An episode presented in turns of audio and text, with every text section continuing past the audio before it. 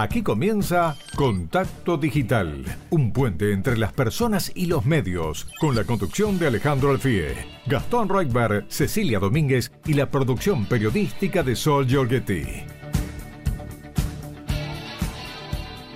Hola, buenas tardes a todos los oyentes de Radio Rivadavia.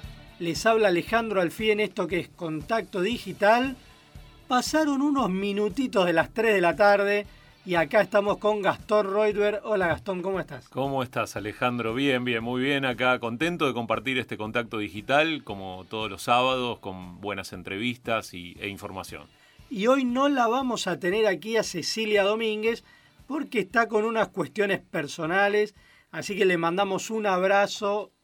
Ceci, si nos estás escuchando, un beso y un abrazo y también para todos los oyentes, obviamente. Por supuesto, por supuesto, y esperamos verla, bueno, que esté el trío ya completo el, eh, días después, así que la esperamos, sábado, que, viene, seguro. ¿eh? Y ya estamos llegando a fin de año, pues sábado que viene, diciembre. Ya estamos en diciembre. ¿eh? Qué raro, ¿no? Año intenso, el primer año post pandemia, ¿no? Que transitamos con cierta normalidad el COVID todavía no se fue. No, pero bueno, ya. Pero no es lo mismo. No es lo mismo. De hecho, no tenemos barbijo. No es lo mismo. Viste, pero se fue como rápido, ¿no? Sí, este año. El COVID eh, se fue, pero quiero decirte, Alejandro, que me siguen llegando los, los mensajes, estos fake, esto que te afectó a vos ah, por WhatsApp hace algunos meses. Eh, no me dan tregua, me llaman de 3, 4, 5 números de teléfono distintos para ah, decirme que me tengo que aplicar las, las la quinta dosis de la vacuna del COVID y que les tengo que dar un código del celular que me llega por SMS. Les pido por favor a quienes me están llamando que no me llamen más, no los voy a atender, ya los bloqueé y le advierto a la audiencia que están llegando unos eh, llamados telefónicos y unos mensajes de WhatsApp con el logo de Cuidar, que fue algo parecido. a mí me, a mí me lo mismo que te ocurrió a vos. Pero me robaron el WhatsApp. Pero es impresionante cómo se intensificó la cantidad de mensajes de los últimos días. Así que tengan cuidado, se los advierto porque les puede estar pasando lo mismo que me está pasando a mí en este instante.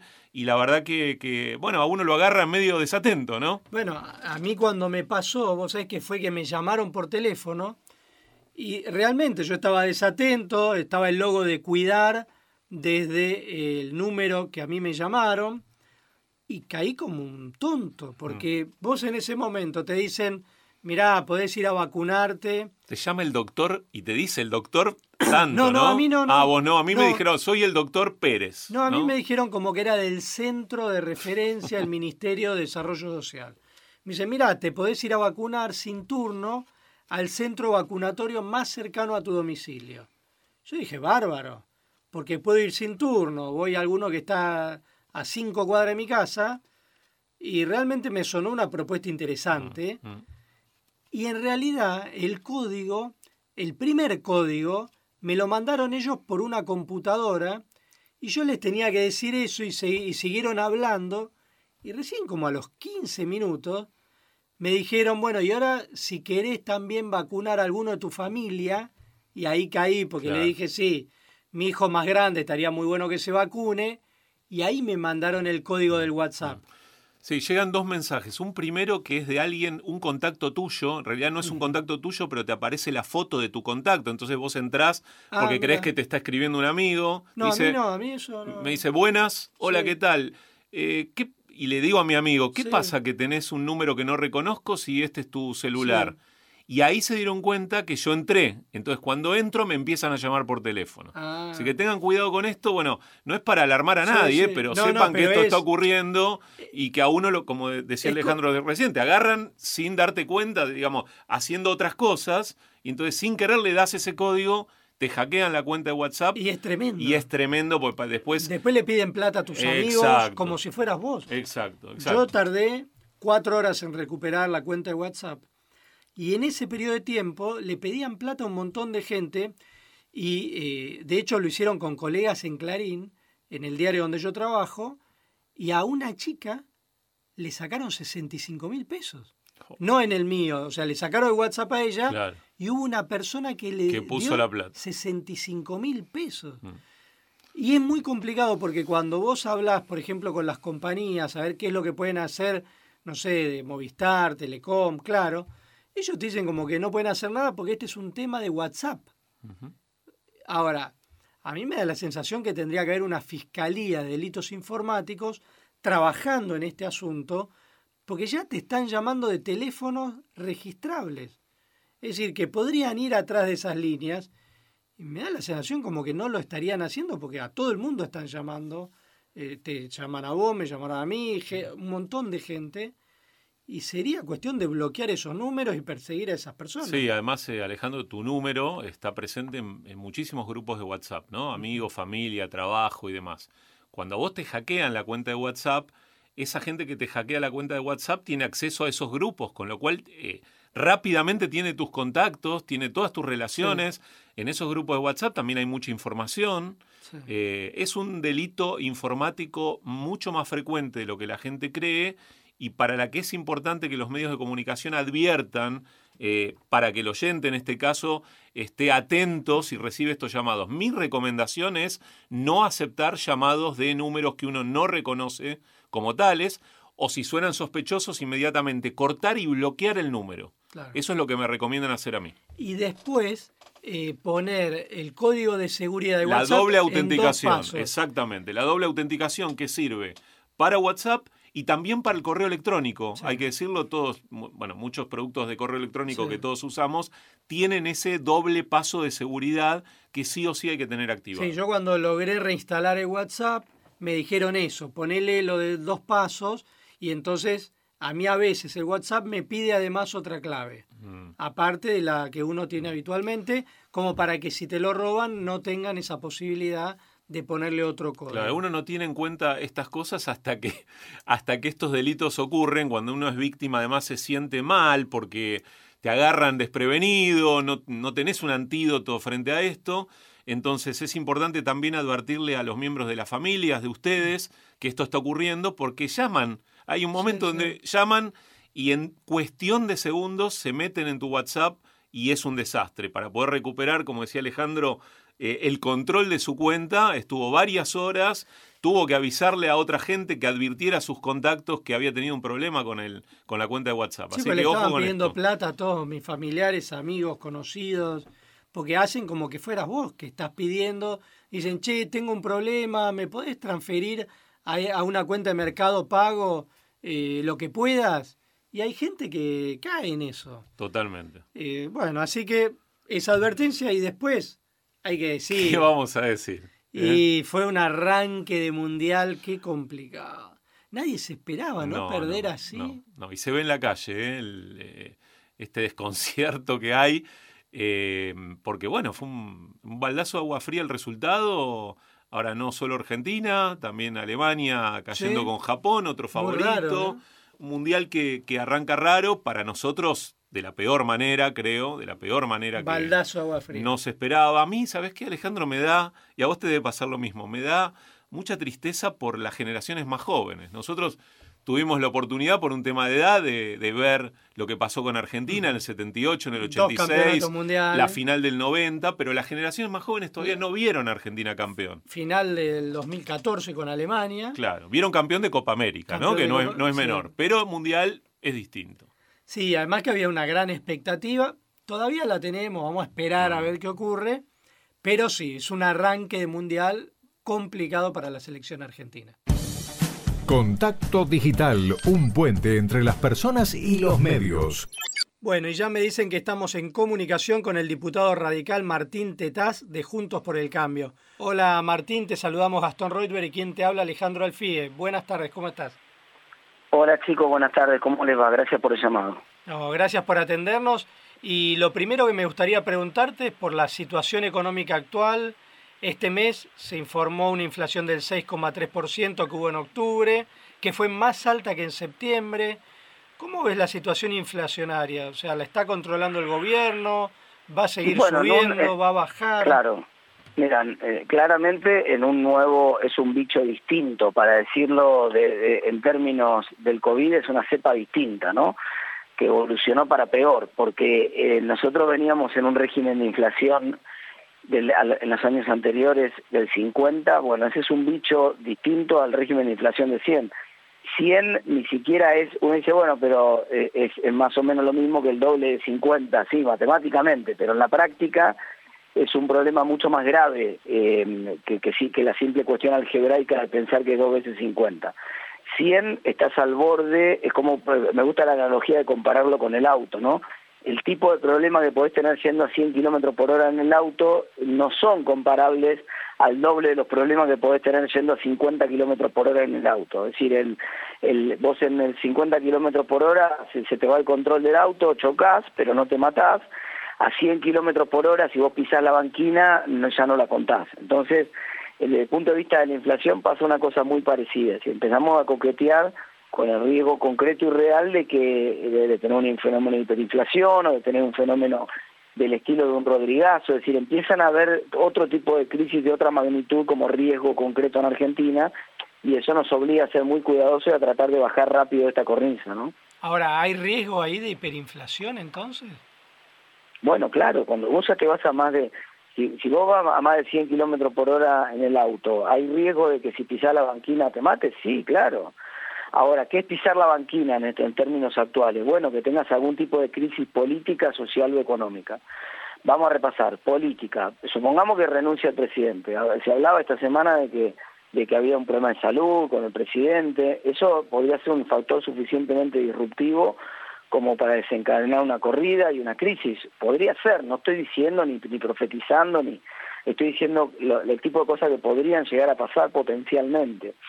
Eh, crisis que podría explotar por el lado social, saqueos a supermercados, algo que nosotros hemos visto en otros meses de diciembre, estamos entrando ya casi en el mes de diciembre y podría empezar a ocurrir eh, inestabilidad de ese tipo. Obviamente uno piensa que no y que siempre Massa va a tratar de mantener a los movimientos sociales en paz y lo va a resolver con plata, ¿no? Acaban de aumentarle el 20% al salario mínimo justamente porque el salario mínimo es la base de los planes. Entonces ahora todo, todo el esquema de planes acaba de subir un 20% más. Bueno, ese, ese esquema obviamente apunta a que no pase esto, a que no explote por el lado social y, y finalmente por el lado económico, ¿no? Podría explotar por el lado económico, ¿qué sería un factor que llevaría a una crisis de una, hiperinflación por el lado económico? Por ejemplo, que el gobierno se quede sin dólares, que tenga una sequía muy grande el año que viene y que tenga que devaluar fuerte. Entonces una devaluación fuerte también es un escenario disruptivo similar a pisar la banquina, ¿me entendés? Cuando vas a una inflación de 20, 20 y pico, te lleva a una inflación de 50, como nos pasó en el 2018 pero si en la misma situación de una devaluación la agarrás con una inflación de 100, te puedes llevar una hiper tranquilamente. Martín, recién mencionabas tres crisis dentro de la crisis o tres puntales de una crisis que se puede producir y pensaba concretamente en el tercer punto que es el tema de los dólares, ¿no? ¿Y, qué harías vos para recuperar esa confianza y el ingreso de dólares y, también la reactivación de algunos sectores que están eh, de manera muy compleja generando su producción e incluso interrumpiéndola, ¿no? Por esta, esta causa. Bueno, para empezar, Argentina tiene sesgo antiexportador hace muchos años y tiene que mostrar un camino de reducción de ese sesgo claro. O sea, tenemos que terminar. Si vos le pones impuestos a las exportaciones, después no te quejes que te quedas sin dólares, ¿no?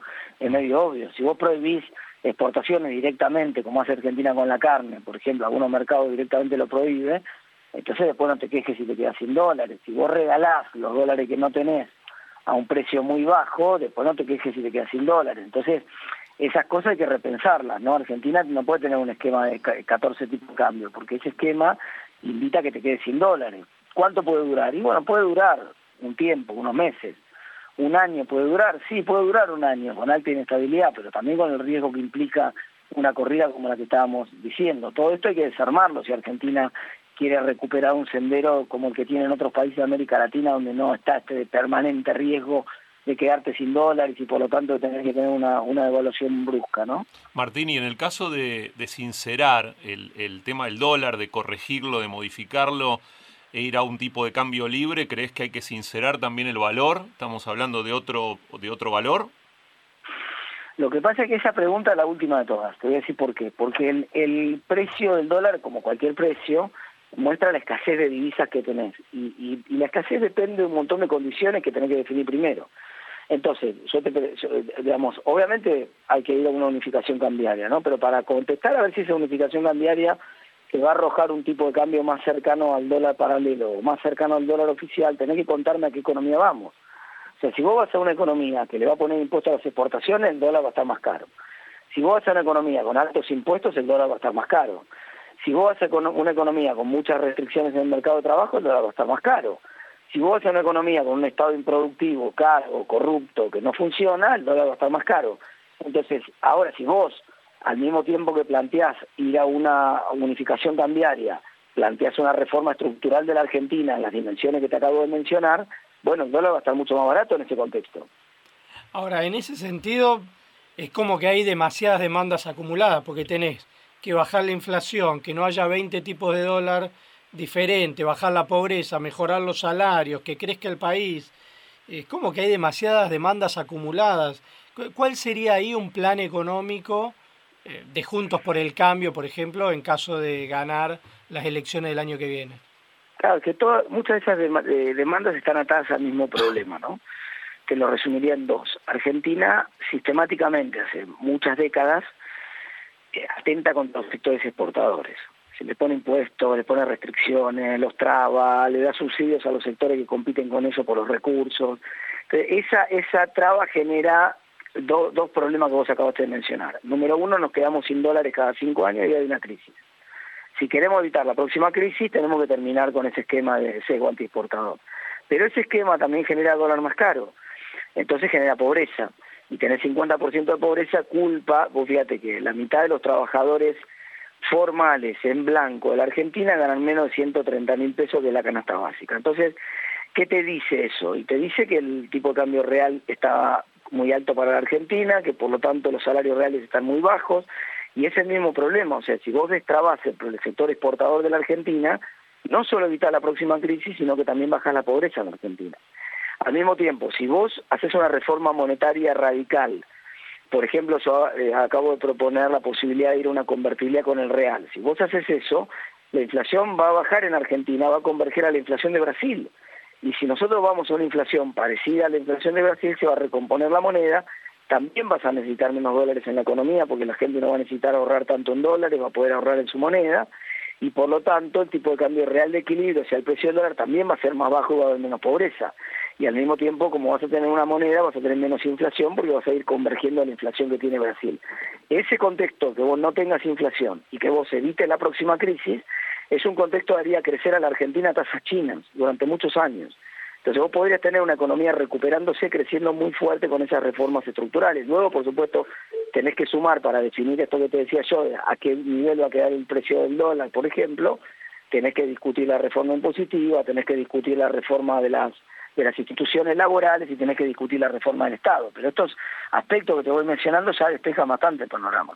Hablaste de ahí de ir a una convertibilidad con el real. cómo sería ese plan? Mira, muy similar, para simplificarlo para la audiencia, muy similar a lo que fue la convertibilidad con el dólar en los 90, ¿no? O sea, vos eh, recordá cómo te manejabas en los 90 y va a ser muy parecido, si vas a saber que eventualmente podés convertir tu plata en reales, a un tipo de cambio que va a estar fijo y que entonces no tenés que tener pánico de estar en pesos o de hacer contratos en pesos o de, o de moverte en la moneda local porque sabes que en, en la eventualidad de una situación incierta podés convertirla a reales de manera automática. Ese es el mismo esquema que funcionaba en los 90, claro, en los 90 funcionaba con el dólar y es bastante más inconveniente hacerlo con dólares por múltiples razones que nos invitan a hacerlo con el real. Algunas razones prácticas, es más fácil desde el punto de vista político, desde el punto de vista instrumental, otras razones eh, técnicas y teóricas, digamos, una convertibilidad con Brasil es mejor porque es nuestro principal socio comercial y si ellos devalúan, como pasó en el 99, a nosotros estamos, si estamos en el dólar nos matan, pero si estamos con el real no pasa nada. Entonces, eh, ese tipo de razones nos invitan a, evaluar esta posibilidad de ir a una convertibilidad con el real. Martín, ¿y, no es el, real una moneda un poco más inestable que el, dólar? Digo, en general uno apunta a monedas eh, mucho más fuertes y, pienso que, bueno, si bien eh, Brasil es un gigante económico, está claro de unas dimensiones completamente diferentes a Argentina, no deja de tener la inestabilidad que tiene cualquier país de la región. ¿No te da un poco de miedo eso? Me, hace, no, no, ¿cómo me va a dar miedo si vengo del peso? Si vos ves el peso y te da miedo... Partís de una vara baja, ¿no? También. Claro, entonces este, es como el, eh, está como el, chiste ese del, tipo que los dos tipos que están en la selva y ven el león que viene corriendo. y el es muy viejo, muy conocido el chiste, y uno dice corramos, y el otro dice, ¿para qué vamos a correr si el león va a correr más rápido que nosotros? No, que yo no necesito correr más rápido que el león, necesito correr más rápido que vos, porque le tengo que ganar al otro. Acá pasa lo mismo, yo tengo que salir de la acuciante crisis que está Argentina, vos no firmás ir a la, entre comillas, inestabilidad de Brasil que hace 20 años que cambia presidente de izquierda a derecha, que tiene incluso destitución de un presidente y que sin embargo tiene un Banco Central completamente independiente que le garantiza tener una de las inflaciones más bajas del mundo en estos momentos y ser uno de los países que más fácil resolvió su problema inflacionario. ¿En serio? ¿No compras de esa realidad? Ahora, te hago una consulta porque es una propuesta audaz. Eh, ¿Cómo se da esta propuesta dentro del debate en Juntos por el Cambio? Mira, audaz Alejandro de tener 100% de inflación y no estar y pensar que podés tenerla durante un buen tiempo porque la vas a bajar despacito, ¿no? En el, hoy en, en Juntos por el Cambio lo que tenés en términos de esta discusión son cinco fundaciones que antes trabajaban por separado de los distintos espacios políticos que integran Juntos por el Cambio y que hoy están coordinando su trabajo y convergiendo en algunas ideas. La primera idea que está cada vez más clara dentro del espacio de Juntos por el Cambio es que la reforma monetaria tiene que ser radical a, principio del nuevo gobierno. Eso implica independencia del Banco Central como regla de punto de partida, eso implica unificación cambiaria y después hay distintas, todavía no está afinada. Algunos proponemos dentro del espacio esta convergencia con el real, otros proponen mantener una moneda con absoluta independencia del Banco Central, una, una moneda más independiente de parte nuestra. Digamos, es un debate que hay que terminar de saldar, pero que, que, que vamos a una reforma monetaria radical para terminar con la inflación como primera medida de gobierno diría que hay un consenso absoluto dentro de Juntos por el Cambio. Y ahí eh, vos, dentro de lo que es la interna de Juntos por el Cambio, eh, ¿en qué sector te posicionas? En el sector del paraguas grande de Juntos por el Cambio, de la no interna. Yo no creo, no, no, creo que hay una ventaja muy grande del espacio Juntos por el Cambio y que es que la, la cualquier discusión interna que pueda efectivamente existir se puede dirimir a través de la instancia de la paz y lo dirime la gente, no tiene ni que meterse los políticos en dirimir eso. Entonces yo creo que todos los candidatos Juntos por el Cambio son buenos candidatos, hay por lo menos seis candidatos buenos a presidente que tienen el espacio Juntos por el Cambio y que va la gente la que va a elegir cuál de esos candidatos va a ser el que se va a imponer y no, no quiero adelantar esa discusión ni pretender saldarla desde el punto de vista de los dirigentes, prefiero que lo haga la gente. Martín, te devuelvo un poco al tema económico y, pensaba recién en lo que decías, bueno, de, ganar eh, hay, que, hay que tomar decisiones, ¿no? Si Juntos por el Cambio gana el año que viene, eh, ¿vos crees que hay que tener políticas de shock también con relación a la plantilla del Estado, que es uno de los temas, te diría, de mayor debate en los últimos tiempos? ¿Cuál debe ser la dimensión real del Estado para tener un Estado, digamos, equilibrado en las cuentas también? En muchos casos sí, por ejemplo, en la definición de la estructura que decías vos, si digamos eh, eh, reestructurar con cuántos ministerios te puede manejar, reestructurar si tenés que tener o no tenés que tener empresas eh, públicas para algunas áreas, o si directamente tenés que dárselas a los trabajadores o cambiar el modelo de gestión o privatizarla, todas estas alternativas son alternativas que se pueden implementar en el primer año de gestión. Luego tenés un problema estructural del Estado que se va a resolver en el mediano y en el largo plazo a través del mecanismo de que vos no renueve la plantilla. Entonces, por ejemplo, ¿qué es lo que han hecho muchos municipios radicales del interior de la provincia de Córdoba, de Santa Fe y de la provincia de Buenos Aires? Em, uno de ellos, por ejemplo, uno de los intendentes es el de Marco Juárez, que justo es del PRO, no es radical, pero ese, ese intendente tuvo una, una, una estrategia de simplemente no renovar, se iba jubilando la gente y lo que hacía era que cuando se liberaba un cargo porque se jubilaba alguien, no lo ocupaba. Entonces de esa manera logró reducir casi 30% la planta personal. Y eso es algo que se puede hacer perfectamente. Ahora, si vos te imaginás la idea esta de llegar, sobre todo en el, sistema público nacional, que no tiene una plantilla, hoy, hoy la plantilla de trabajadores públicos más grande está en las provincias, ¿no? Entonces en el sector público nacional, Macri, por ejemplo, vino con una actitud bastante agresiva en su gobierno logró bajar de 720 mil a 690 mil. Eh, eso es un shock bastante grande. Ahora, si vos eh, estás pensando en bajar los empleados públicos a la mitad, y no, eso no es factible y no es factible hacerlo en el corto plazo. Ahora, el gobernador de la provincia de Buenos Aires, Axel Kisilov, parece ir a contramano ¿no? de esto, eh, en, función de que viene batiendo récords de contratación. Eso es una barbaridad. ¿Qué hizo Kisilov? Esencialmente algo que justamente nosotros nos oponemos de una manera terminante. ¿Por qué? Porque ¿cuál tiene que ser el criterio? El criterio, a mi juicio, tiene que ser que si vos llegás al gobierno y traes un montón de trabajadores porque los necesitas para tu gestión, tus trabajadores que llegan con vos se tienen que ir con vos. Y entonces no los puedes poner en planta tenés que eh, nombrarlo con un contrato como corresponde para algo transitorio. Entonces, tan transitoriamente lo que dura tu gestión, cuando terminan se tienen que ir con vos. Porque si no, cada, cada, cada gobernador que viene, o cada presidente que viene, o cada intendente que viene, te mete una capa más de trabajadores públicos que después no lo sacan nunca más. Entonces, la, la cristalización, muchos de esos empleados que, que terminó nombrando Kisilov no habían ingresado ni siquiera con Kisilov, habían ingresado incluso en el gobierno de Cambiemos, también hay que decirlo esto. Pero no está bien que se cristalicen esos nombramientos. O sea, lo que el principio básico que tenemos que tener de prudencia, de administración de lo público, tiene que ser el que acabo de escribir. Una, un dirigente nuevo llega, está bien, se entiende que tenga que traer algún, algún plantel de trabajadores para su gestión, eso es lógico, pero esos trabajadores tienen que estar de manera transitoria, contratados y nunca plata permanente. Y se termina y se va. Llega con Macri, se va con Macri. Llega con Alberto, se va con Alberto. Llega con el que venga en 2023, se va con el que se vaya en 2027. Y, y resolver también el, el, tema de que sea empleo en blanco, ¿no? Que es otra de las grandes problemáticas también, una caja oscura de empleo que, que no se termina de transparentar. Bueno, otra vez, a ver, eh, hay una parte que no tiene que transparentarse, que no, no, hay, hay yo sé que desde ATE y desde algunos gremios estatales se plantea eso que decís vos, pero si, vos te, si yo te contraté, no vas, vas a ser un trabajador monotributista probablemente, o con un contrato, si, si tenés un ingreso un poco más grande, de locación de servicio en, en, eh, como responsable cripto, ¿no? Esa es la modalidad lógica que tiene que haber. Yo ya sé que no es lo mismo ser monotributista que ser un trabajador de planta permanente. Pero es que no quiero que sea un trabajador de planta permanente si es transitorio, ¿me entendés? Mm. No, esta idea de que cada dirigente que viene tiene que cristalizar a sus empleados y ponerlo en planta permanente está mal, no tiene que ocurrir. Ahora, te llevo de nuevo a la interna de Junto por el Cambio, porque, eh, bueno, claramente vos sos un dirigente importante en ese espacio, se están dirimiendo ahora las candidaturas, hay varias eh, propuestas, y algunos hablan de que vos podrías lanzarte en la provincia de Buenos Aires.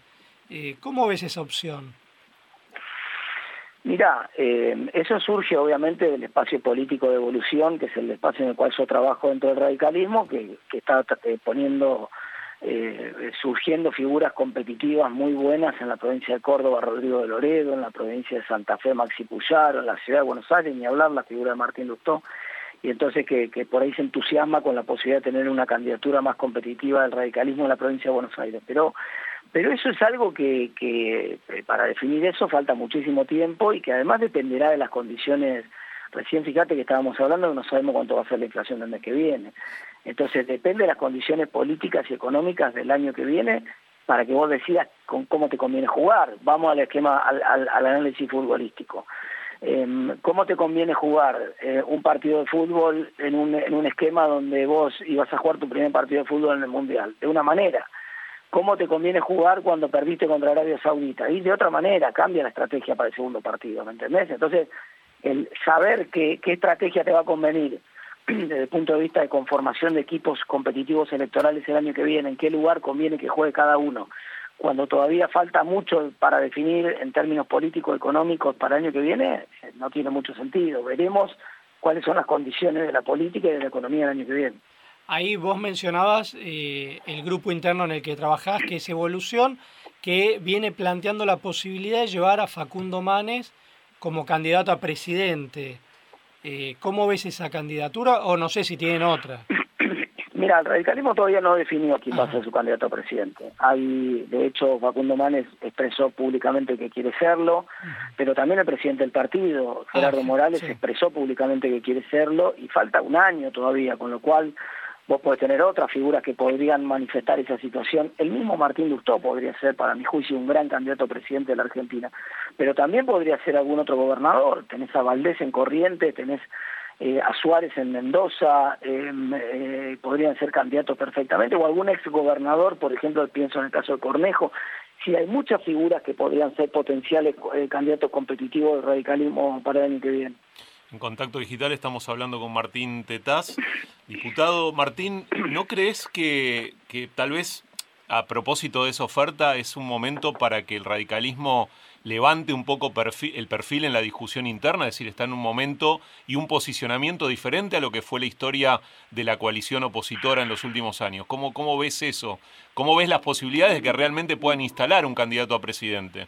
Bueno, natural, digamos. Así sucede cuando vos tenés figuras que son competitivas a nivel nacional. Lo que pasó, eh, a mí me siempre cuando lo, lo veía de afuera en su momento me, me, llamaba la atención ese planteo de algunos radicales en el 2015 que se quejaban del escaso protagonismo que tenían en la gestión de Macri, ¿no? Pero la paso había ocurrido y el candidato de Macri había sacado 85 y el candidato radical, que era Sanz en ese momento, había sacado 10 y ni siquiera había querido asumir como ministro, que se le había ofrecido un ministerio ni bien ganó Macri. Entonces, el, hoy el equilibrio de fuerzas es claramente otro dentro de la coalición, porque por suerte, a favor de la coalición, se ha ampliado primero la base de sustentación política y otros actores, otros espacios políticos, pienso por ejemplo en los liberales de López Murphy, pero también se han fortalecido los partidos. Entonces hoy el radicalismo tiene, yo te conté recién varios, Mm. candidatos competitivos a gobernadores en muchas provincias que podemos recuperar y ha generado figuras que te diría que desde el punto de vista de la coalición es el partido que más novedad en términos de figuras ha aportado en los últimos años. Entonces, obviamente va a tener otro otra otro peso en la discusión de la candidatura también, ¿no? Pero bueno, no es que eso, no es que vos te plantás, esto no es una cuestión de a ver quién es más guapo, que vos te plantás en el medio y decís, no, ahora entonces sí, el candidato tiene que ser sí o sí radical. Presenta uno si vos crees que tiene que ser, que compita en la paso, y si es competitivo la gente lo va a elegir. ¿Son desmedidas algunas críticas que se les hacen a algunos dirigentes de, la, de, de Juntos cuando osan criticar algunos aspectos del gobierno de Macri? A mí me parece que es un, no, no, no, no diría desmedida, me parece que no son eh, estratégicamente convenientes. Yo cuando me preguntan mis rivales, no están dentro de Junto por el Cambio, ni siquiera están dentro del espacio opositor, cuando a veces me pinchan y me dicen, sí, a ver qué opina de mi ley. Yo no quiero ni hablar de mi ley. ¿Por qué? Porque mi rival es el kirchnerismo. Entonces nosotros no tenemos que perder nunca de foco eso. Hay que ganarle kirchnerismo. No va a ser eh, tan fácil como algunos piensan, va a ser una batalla dura, va a haber otro plan platita, va a haber algún programa de estabilización, ojalá le vaya bien además porque vamos todos en el mismo barco, así que ojalá el gobierno tenga alguna chance en este programa de estabilización por lo menos para bajar la inflación de, la locura esta del 6% al menos al 3 mensual, ojalá le salga eso. Si todo eso ocurre, va a haber un escenario mucho más competitivo el año que viene, entonces nosotros debemos estar concentrados en eso, en ver cómo le ofrecemos a la sociedad una opción atractiva para que la gente masivamente nos elija el año que viene. Eso es lo único en lo que hay que pensar. Después, para atrás, ¿para qué sirve mirar para atrás? Solamente para aprender de los errores y no volver a cometerlos. El para lo único que me, que, que me permito cada tanto ir para atrás y decir, bueno, podríamos haber hecho en algún momento algo mejor, siempre con una crítica constructiva hacia atrás. Otro tipo de crítica me parece inconducente en este momento para el espacio.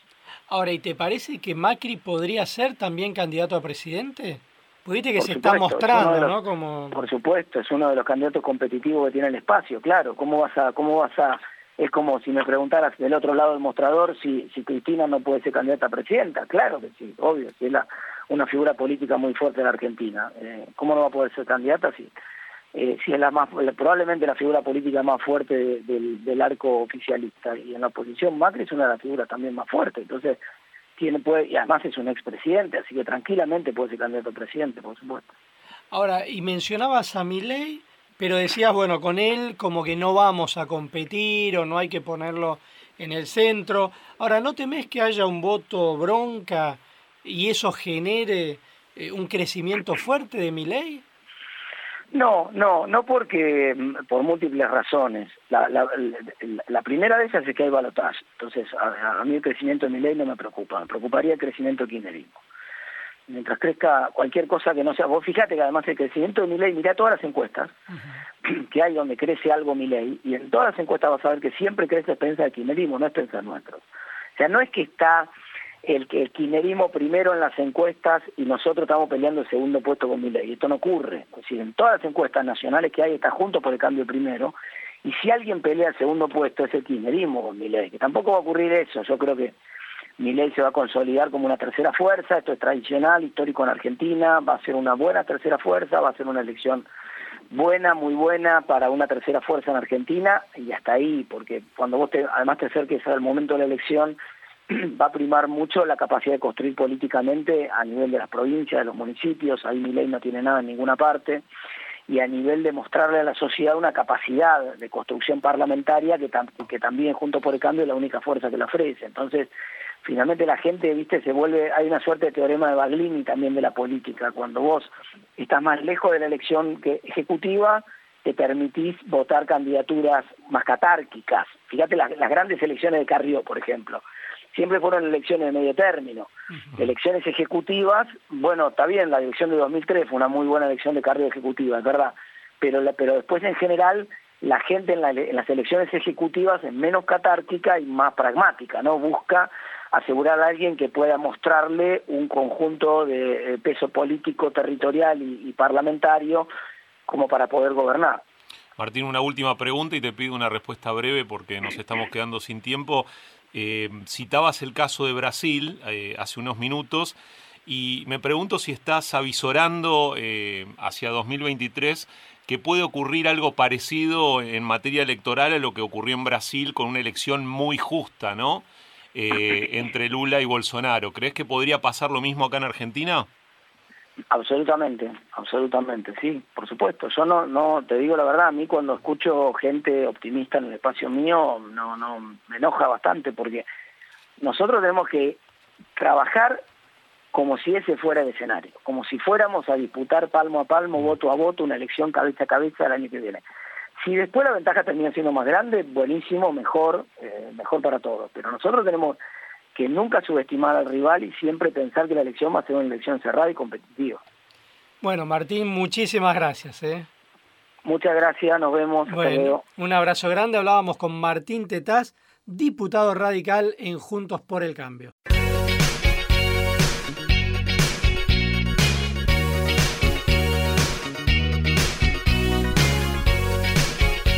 Ahora la entrevista en contacto digital por Radio Rivadavia, AM630. Bueno, acá Facundo nos dice que ya estamos en comunicación con Roberto García Moritán, legislador de la Ciudad de Buenos Aires. Hola Roberto, te saludamos Gastón Reutber y quien te habla Alejandro Alfie. ¿Cómo estás? Buenas tardes. Alejandro Gastón, ¿cómo andan? Gracias por llamarme. Bueno, gracias a vos por atendernos y te quería preguntar, mira, justo recién Estábamos hablando con el diputado Martín Tetaz de tu mismo espacio político sobre los problemas económicos del país, de la gente. ¿Cómo es la situación actual? Eh, muy complicada, eh, muy, muy. Yo creo que hay un tema de ánimo y de expectativas que, que tiene a todo el mundo, independientemente del lugar y el rol que, que ocupe, es muy preocupado. Los jubilados que no llegan realmente a, cubrir el mínimo de su gasto, los comerciantes que no llegan al punto de equilibrio, el laburante el que no alcanza el sueldo, el vecino que no, no, no se siente seguro cuando sus hijos salen a caminar y a, y a jugar a la calle porque no saben qué puede llegar a pasar. Yo creo que en, diferentes eh, dimensiones todos con la misma conclusión de que estamos pasando un momento muy complicado y muy preocupante. Eh, y, por sobre todo teniendo en cuenta que, la perspectiva es que el año que viene va a ser peor y que la cosa no, no mejora. Eh, si hay una certeza en, Argentina es que siempre se puede estar un, poco peor y esto nos tiene a todos muy preocupados. De hecho, bueno, vos sos empresario gastronómico, además, dueño de dos restaurantes. ¿Cómo te impacta la situación económica actual en la actividad privada que vos desarrollas también? Y te, te, saca de foco, porque cuando uno, sobre todo el, emprendedor, el emprendedor gastronómico que tiene por vocación crecer, desarrollar marca, trabajar sobre el servicio, eh, mejorar tu, tu, rentabilidad, mejorar las oportunidades, eh, crecer en red, eh, y, y, todo esto hace que no podamos nunca focalizar en cómo hacer para ser mejor. Estamos todo el día viendo cómo, cómo resolvemos problemas, cómo cubrimos un cheque, cómo costeamos nuestros números para llegar al punto de equilibrio y la verdad es que es la parte más antipática de, lo que significa la, experiencia y el desafío emprendedor. Entonces, eh, estas cosas te terminan desanimando, te quitan estímulos, te quitan ganas, te quitan tiempo, te quitan años de vida. Eh, y, es una lástima porque si quienes gobiernan entendieran el espíritu de los que emprenden, eh, la valentía con la que enfrentan los problemas, la cantidad de trabajo que damos, eh, lo, pujantes que somos cada uno de nuestros sectores, lo que podríamos generar en términos de desarrollo y de oportunidades, si solo nos dejaran eh, movernos con libertad, sin, sin tanto prejuicio ideológico, presión este, fiscal, este, trabas laborales, burocráticas. Eh, este, este sería un país totalmente diferente, si, alguien pudiera entender la esencia de, del espíritu emprendedor. Roberto, sos muy crítico, lo, lo expresás a diario de, de, los movimientos sociales. ¿Cómo crees que se puede reemplazar la tarea que, que realizan eh, a futuro? ¿Con qué otro esquema? Digo, pensando que hay tanta gente que depende también de esa actividad. Sí, que pasa que hay dos, hay dos mundos que son muy diferentes. Está la persona que, que lo necesita, que es un complemento a una changa o, o lo que le permite darle de, de comer a, a sus hijos si no tiene otro, otro instrumento. Y por otro lado tenés los oportunistas de siempre, los mafiosos, los patoteros, los violentos, los, los chorros, porque ahora, este, fíjate lo, lo que hemos descubierto todos de este, de este plan trabajar, ¿no? del cual 2.800 personas que recibían este beneficio eran personas que no que habían fallecido o por ejemplo que de los del millón trescientos treinta y tres personas que perciben el plan, doscientos cincuenta mil no lo necesitan porque tienen propiedades, vehículos, barcos e incluso hasta aviones. Eh, hay un momento de, de estos de estos eh, millón trescientos mil descubrimos que treinta mil usan ese plan para comprar dólares.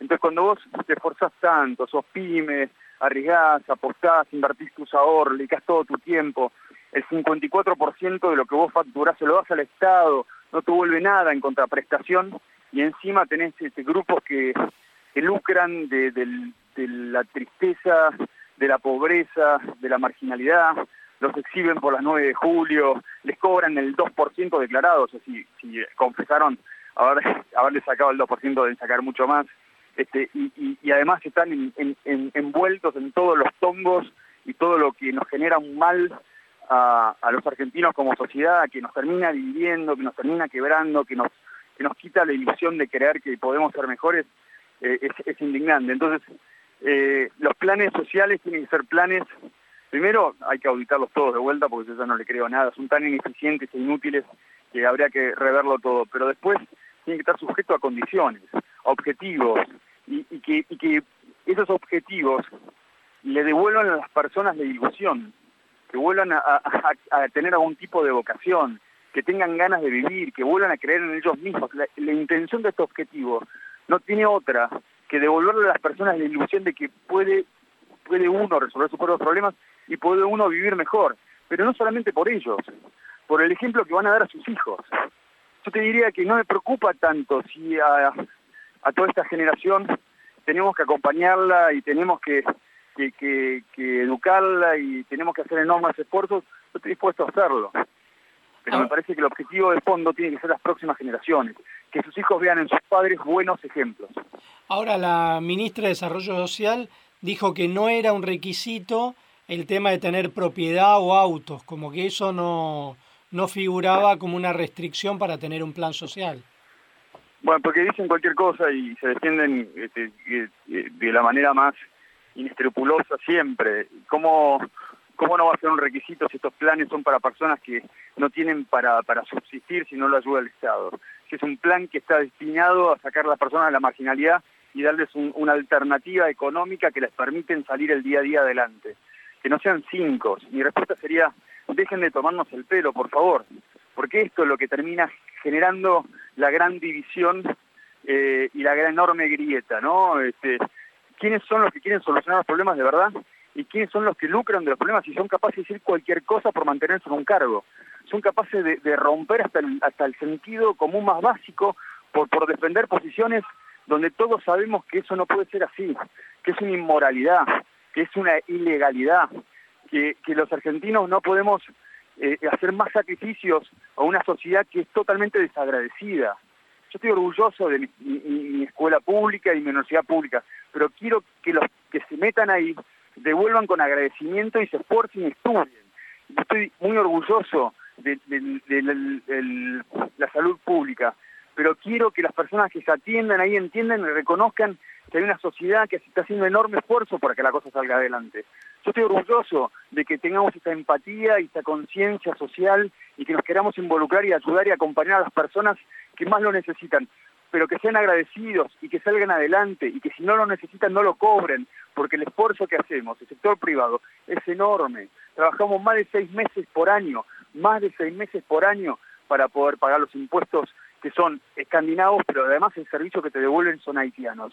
Y cuando pasan estas cosas te indigna, te sacan las ganas y, la verdad es que es muy comprensible cuando la gente dice que ya no cree más en la política. En Contacto Digital estamos hablando con Roberto García Moritán, empresario y legislador porteño de Juntos por el Cambio. Roberto, en ese sentido, Toti Flores y Margarita Barrientos son buenos ejemplos de referentes sociales que se manejan con transparencia y, y digamos, a la vista de la ciudadanía. Sí, y te diría que a ambos los conozco muy bien, sobre todo Toti y a su hija Silvia en, la Juanita, en la cooperativa En La Matanza, con los que he trabajado mucho eh, desde mi ONG asociar. Trabajamos mucho la idea de cómo podemos, a través de distintas herramientas, devolverle a las personas la posibilidad de, encontrar mecanismos de, ser libres, de poder ellos mismos bancar sus propias familias, ¿no? Entendiendo la lógica de que cuando uno este, vive del Estado, le termina siendo servil al Estado, funcional a quien, al burócrata de turno, porque después hemos visto cómo, cómo, cómo utilizan la pobreza. Entonces, con, con Toti, con Silvia, incluso con Margarita, eh, hemos trabajado mucho en, desarrollos productivos, en generación de empleo, en, darle oportunidades. Toti hace cosas muy interesantes con desarrollos textiles, hacen un pan espectacular con una receta de Maru Botana este, que, venden y con eso financian mucho de, todo lo que es la educación, el sistema educativo que tienen, que es muy bueno.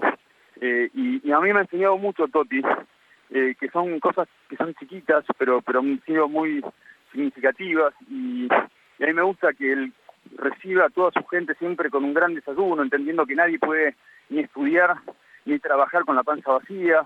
Y después, todos los días, cuando terminan su jornada de trabajo, se juntan en ronda y cada uno comparte sus experiencias, sus aprendizajes, sus frustraciones, le da tiempo a las personas para que se expresen y las escucha, se sienten contenidas. Eh, tiene talleres donde, por ejemplo, trabajan em, mujeres que han sido víctimas de violencia de género, pero no les ponen todas las mujeres víctimas de violencia de género juntas, sino le ponen una, una señora con víctima de violencia de género al lado de una que no lo haya sufrido, para que la persona que lo sufre vea que hay otras realidades.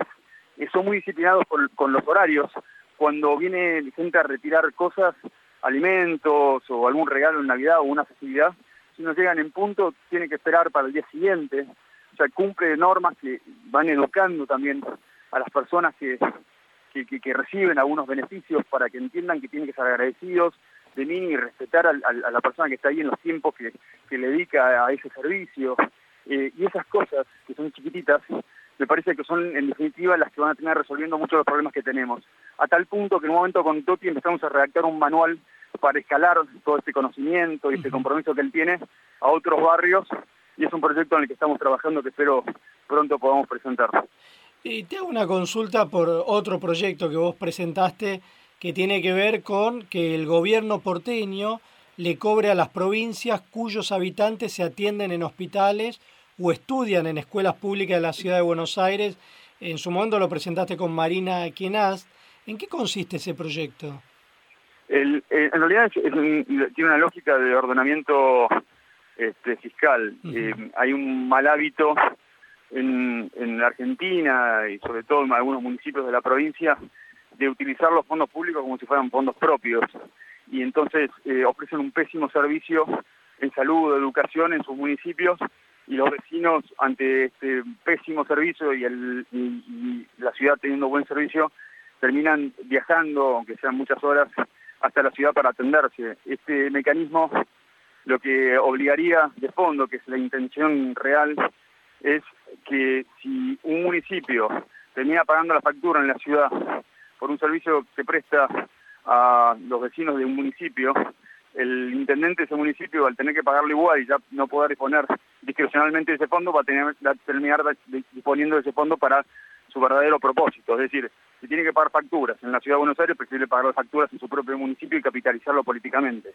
Porque esto lo que intentaba no es cobrar a las personas que venían, no se le iba a cobrar a las personas, eso fue un error de comunicación o, una malintención en la comunicación. Nosotros nunca pretendimos que las personas paguen nada cuando se puedan atender en la ciudad, lo que sí tenía que responder el intendente del municipio donde venían, y yo creo que eso, a la larga, empieza a traer conciencia de lo que significa el gasto público, ¿no? Lo público eh, bien administrado puede traer muchas bondades, lo público mal administrado trae los problemas que tenemos hoy por hoy. Y te, te, hago una última pregunta porque estamos quedándonos sin tiempo. Aparte, bueno, nos comentaban que estabas ahí un poco corto de, Muchas gracias. Y te hago la, la última. Eh, me da la sensación, bueno, que ya estamos entrando en un momento de campaña electoral. Vos trabajás en el espacio de Ricardo López Murphy.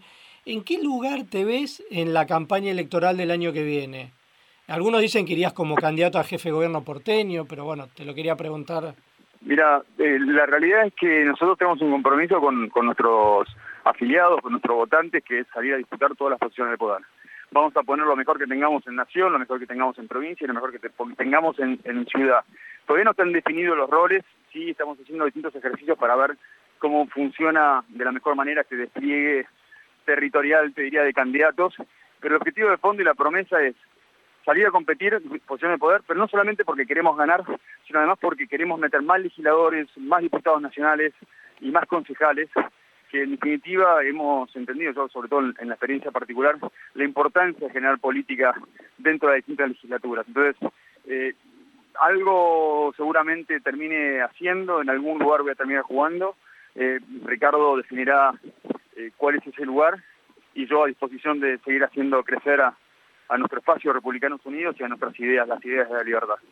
Bueno, muchísimas gracias Roberto, te mandamos un abrazo muy grande. Un abrazo grande. Gracias. Hablábamos entonces con Roberto García Moritán, legislador porteño de Republicanos Unidos en Juntos por el Cambio. Contacto Digital, un puente entre las personas y los medios.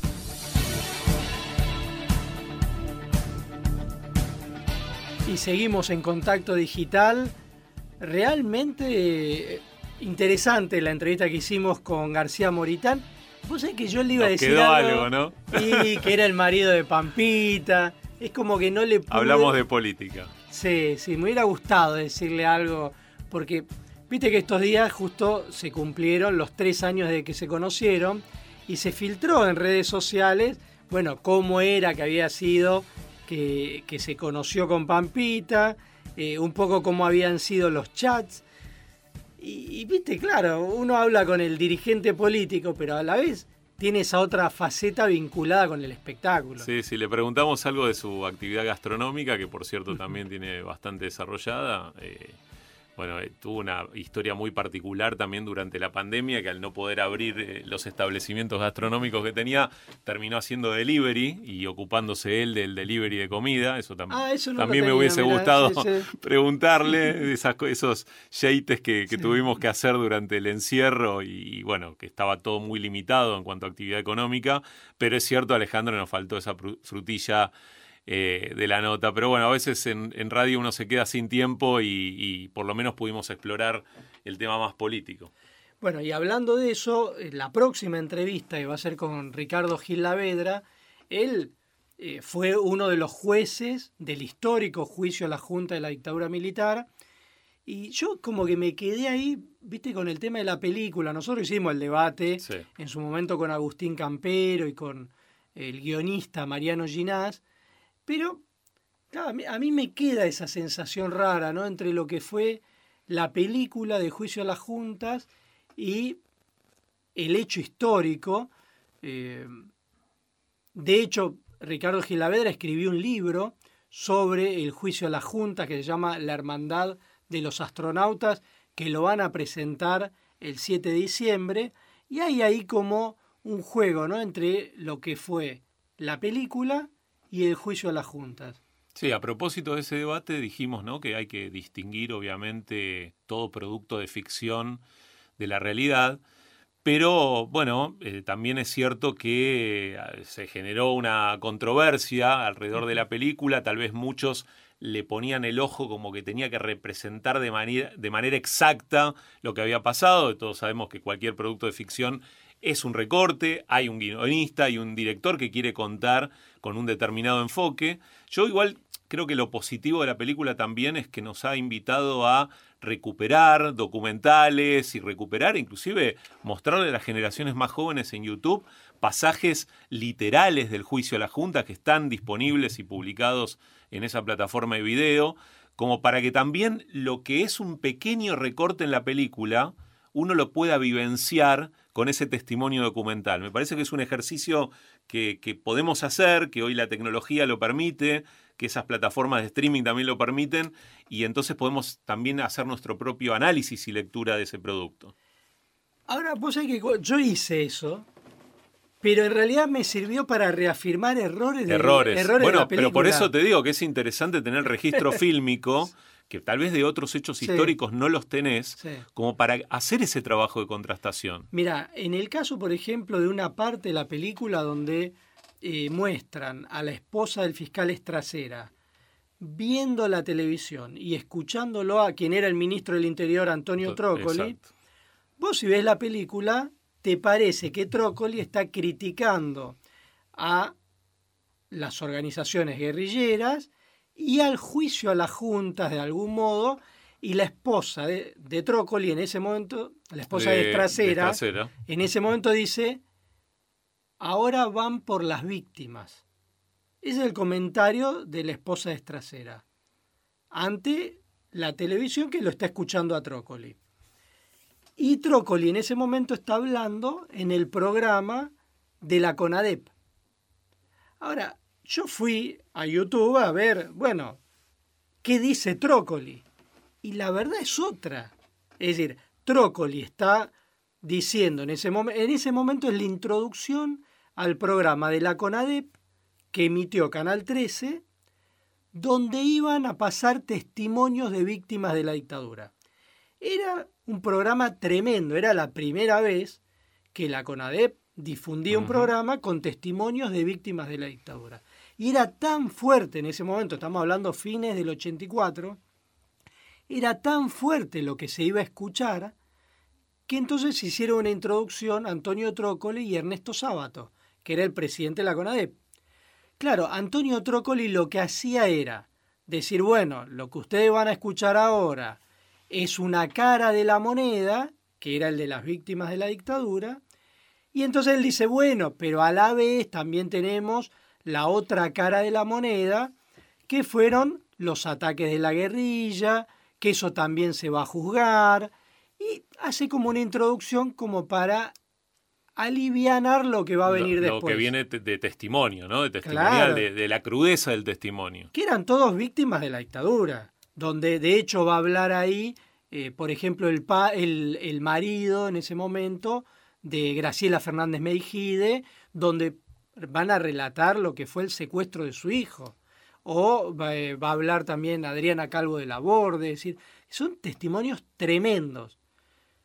Y en ese momento había una situación eh, de los militares de la época que era muy fuerte, que no querían que se lo juzgue, eh, que no se hagan los juicios a la Junta. Entonces, claro, el ministro del Interior de alguna manera trata de aliviar eso.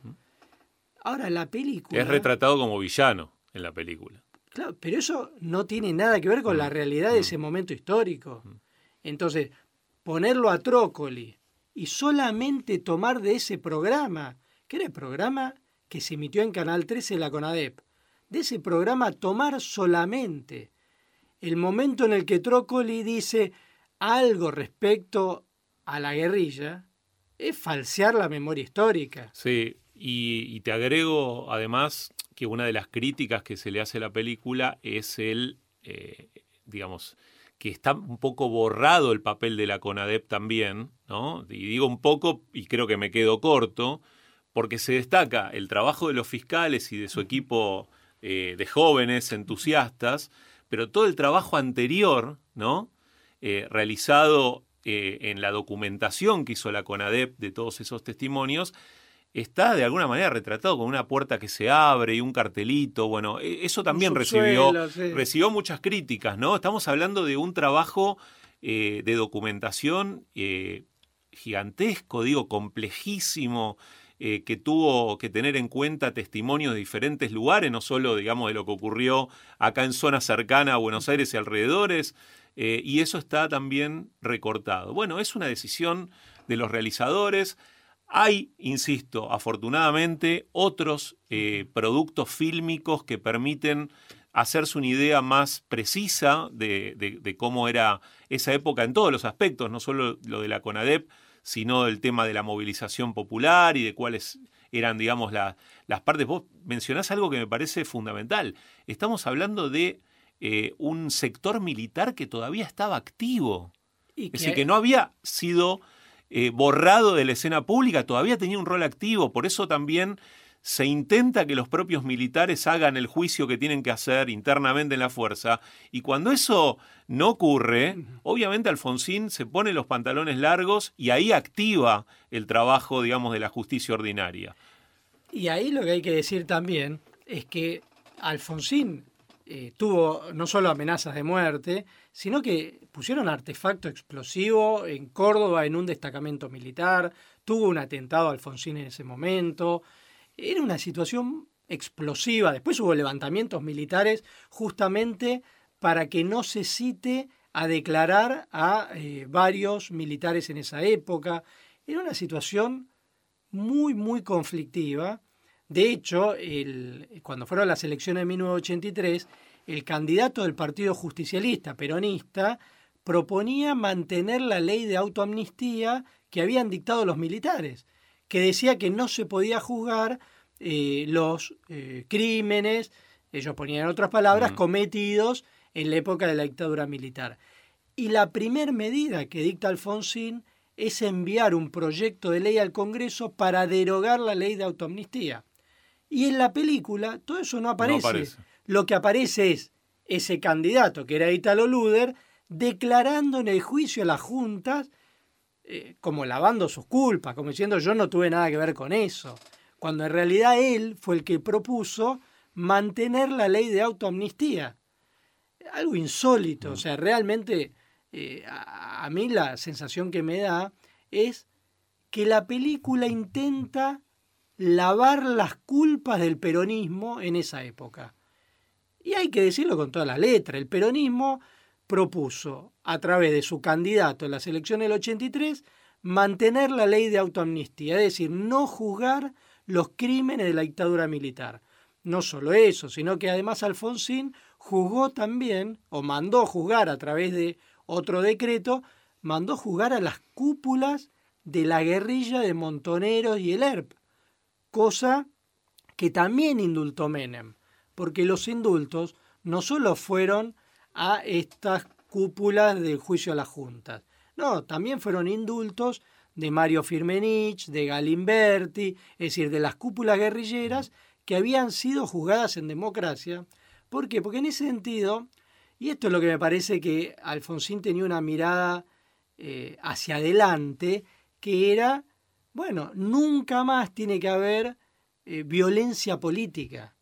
Es decir, nunca más tiene que haber una violencia política porque una democracia no se podía construir hacia adelante con violencia política.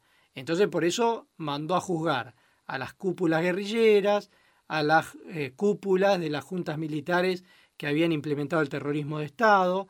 Y me parece que eso también es lo que aprendimos nosotros, que nunca más hubiera violencia política ya en estos 40 años de democracia. 12 historias eh, satelitales del estreno de la película, digo satelitales porque son anecdóticas.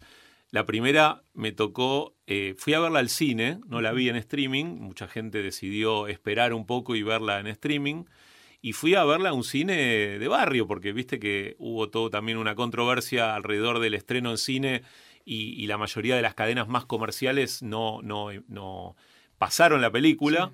Bueno, en esa experiencia de verla en el cine, me tocó, bueno, hacer la cola y inmediatamente salía de la función anterior Graciela Fernández Meijide.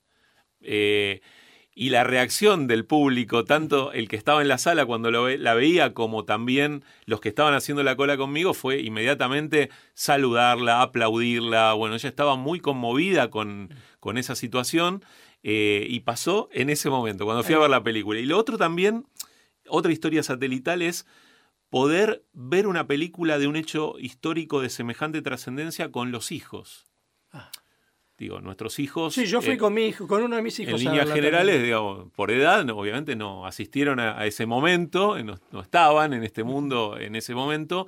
Y, la conversación posterior a ver la película, ¿no? Que se generaron tantas preguntas, ¿no? Porque ellos de pronto ya habían aprendido o habían, eh, les habían enseñado este tema en el colegio, pero la película tiene un recorte bastante particular y genera también cambio de estados de ánimo mientras la ves, ¿no? Por un lado, hay momentos donde sentís una tremenda tristeza y otros momentos que también dan a la, incluso a la risa, un tema tan complejo, ¿no? Bueno, el hijo, viste que el hijo de Estracera aparece eh, todo el tiempo en la película.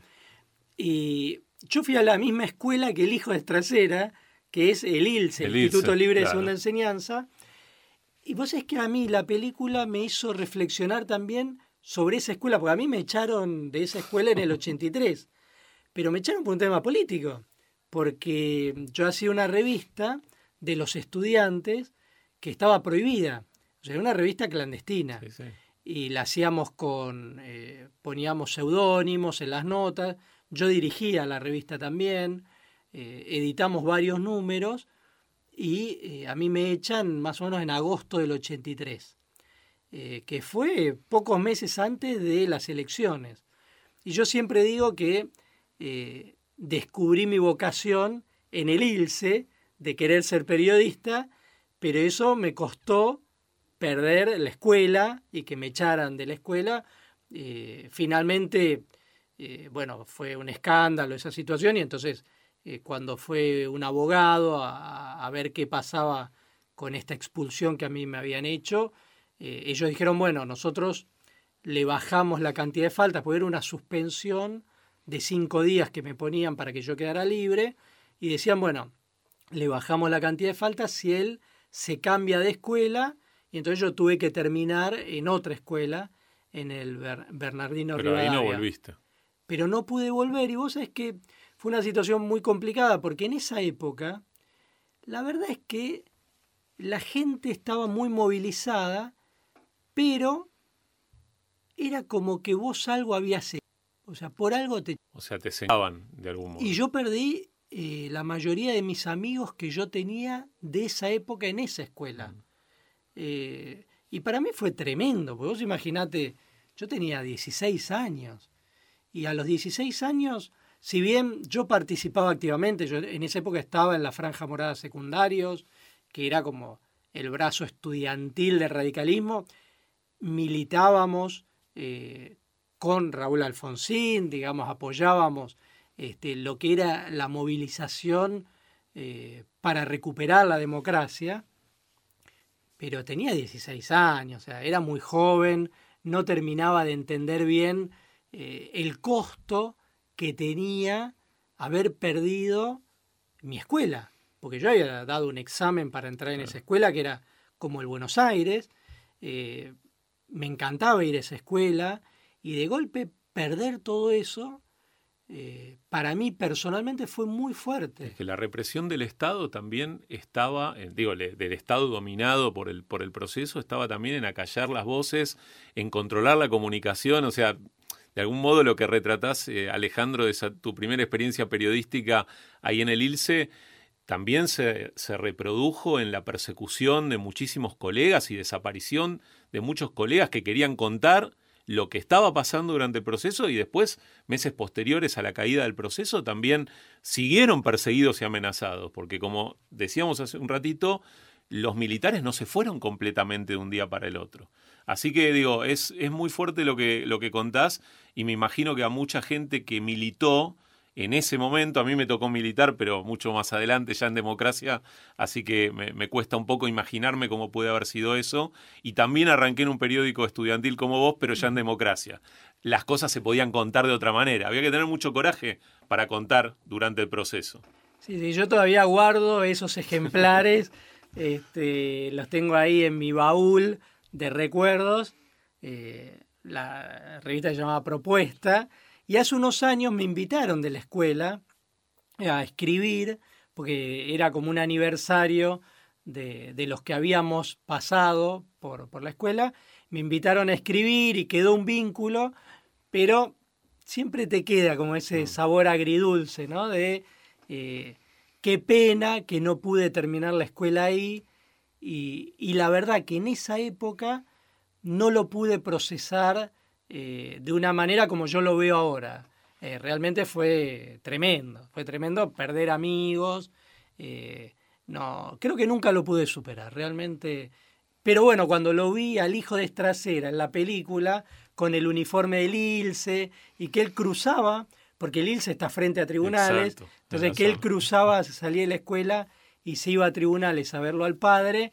Eh, me acordé de esa Una pequeña reivindicación sin querer queriendo de ese momento. Sí, sí, realmente. y bueno, ahora cuando eh, hablemos con Ricardo Gil Lavedra, vamos a preguntarle a él sobre el tema de la película y también del juicio eh, y de las similitudes y diferencias entre el juicio y la película Argentina 1985.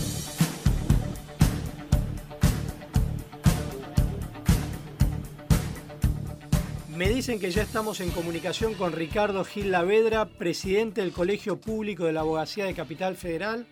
Hola Ricardo, lo saludamos Gastón Reutberg y quien le habla Alejandro Alfie. ¿Cómo está? Buenas tardes.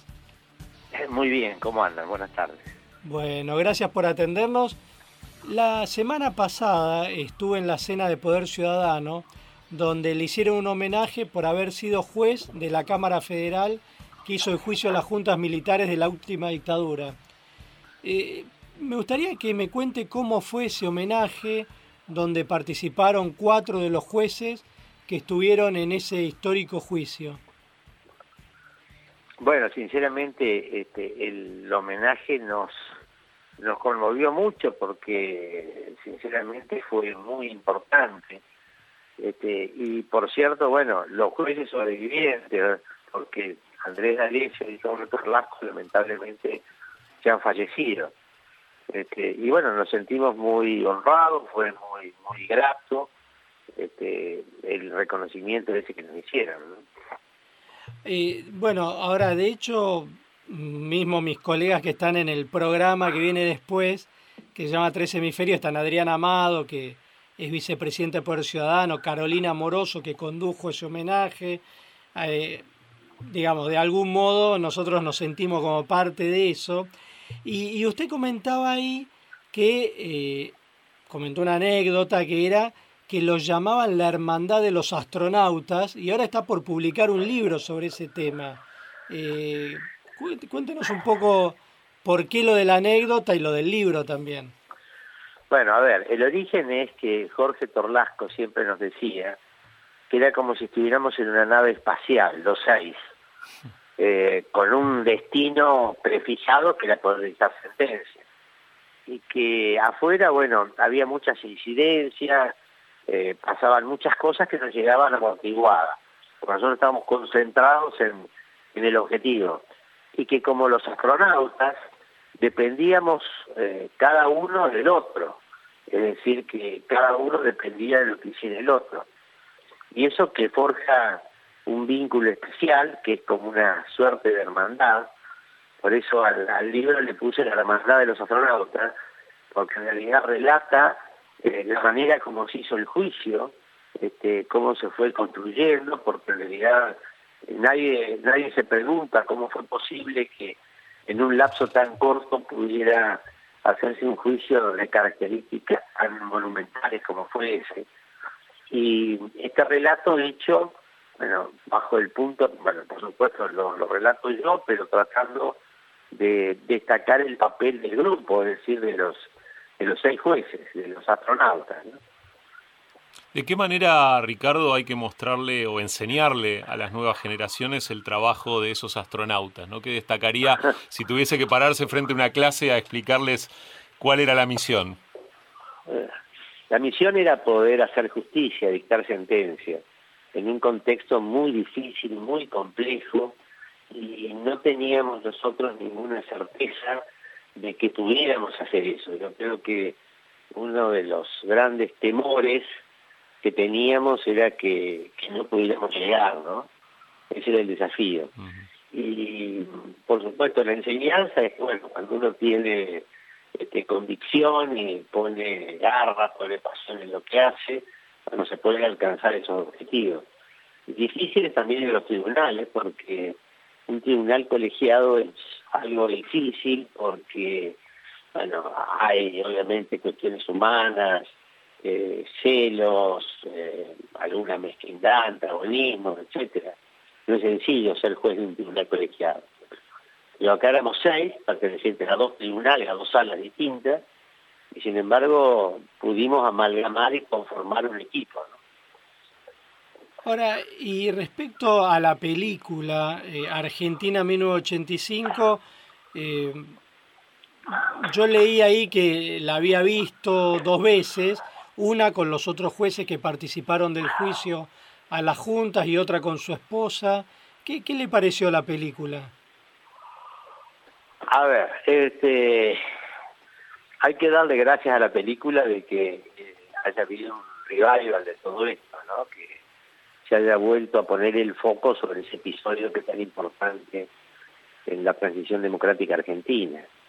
Eh, por supuesto, participo del resto de las de las críticas de la película en lo que hace a las, a las omisiones, a la ligereza con que trata mucho de los temas, etcétera. Pero por fortuna los realizadores eh, tuvieron la intuición de saber que la sociedad estaba demandando una historia como esta, ¿no? Que es la que explica el éxito extraordinario que ha tenido. ¿Y ustedes fueron consultados para el guion de la película o algo?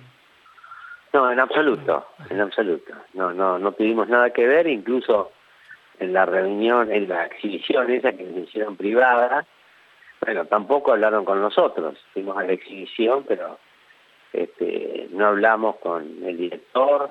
Darín se acercó a lo último, pero muy brevemente y se fue. Este, así que bueno, es todo fruto de, los guionistas y de las personas que han consultado. Me parece que a lo de la fiscalía han consultado, eso sin duda, porque está bastante bien descrito lo que ocurrió en la fiscalía de trasera. Eh, Gil Lavedra, eh, ¿Cómo vivieron los jueces? Digo, más allá de los fiscales que están muy bien retratados en la película, ¿no? Y que tienen el, rol protagónico en todo caso, o el papel protagónico, ¿cómo vivieron los jueces en particular el del tribunal las presiones y amenazas durante la marcha del juicio, ¿no? Que es algo que por ahí no entra en demasiado detalle en la película, pero, pero nos interesa preguntarle.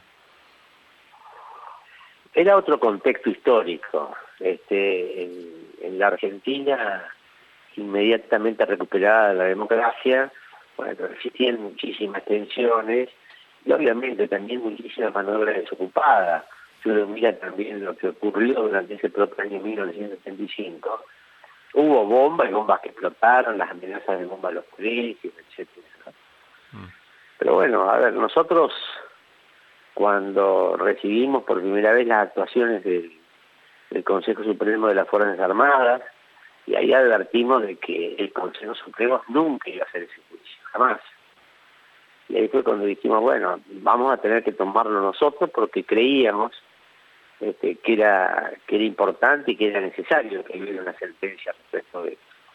Y tomamos también la decisión de hacerlo lo más rápido posible, porque era muy perceptible el enorme malestar militar y que iba creciendo, ¿no? Entonces dijimos, bueno, vamos a hacerlo ahí teníamos una, una frase, ¿no? Una de decimos entre el pleno entre las hojas, pero es con la velocidad del rayo, ¿no? y por eso, bueno, le imprimimos una velocidad extraordinaria. Se hizo en 14 meses el juicio. ¿Y, ¿Y qué lugar tuvo en ese juicio el expresidente Raúl Alfonsín? Porque digo, en la película prácticamente no aparece, es mínimo, pero en la realidad, ¿cuál fue el rol que tuvo Alfonsín? No hubiera habido nada sin Alfonsín. Este, Alfonsín fue el que tuvo la intuición extraordinaria de que este proceso de los crímenes de dictadura tenían que terminar dentro de la justicia, ¿no?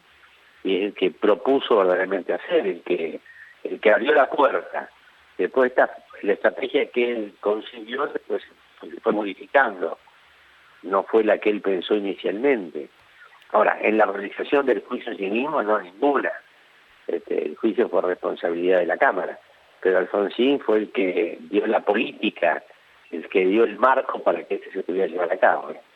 Cuando habla del marco es por el decreto que él dictó donde se ordenaba juzgar a las juntas militares y el otro decreto, bueno, también a la cúpula guerrillera o por lo eh, del cambio, digamos, de, eh, de área que iba a ser primero la justicia militar y luego fue la, la Cámara Federal. Las dos cosas. Ah. El decreto 158 es el que es el que ordenó enjuiciar a los a los comandantes ese servicio a la Junta, porque el proceso que se inició ahí es el que culminó como, como el juicio a las juntas militares. En el interín se sancionó una ley del Congreso, que es el que permitió al Tribunal Civil abocarse al conocimiento de la causa, en caso que el Tribunal Militar tuviera una demora excesiva. Así que las dos cosas, ¿no? tanto el decreto como la ley que sancionó el Congreso. Hay una escena de la película, no, voy a spoilear obviamente por respeto a, los oyentes, pero que se ve un, bueno, las ventanas, las ventanas de departamentos, ¿no? Con el televisor prendido durante el transcurso de, algunas, de, algunos momentos del juicio, inclusive de, un, de una comunicación del ministro Trócoli, ¿no?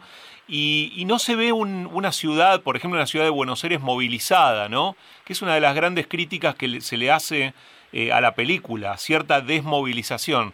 ¿Cómo lo vivió usted ese momento? ¿Había gente en la calle o de alguna manera esa postal que muestra la película es acertada?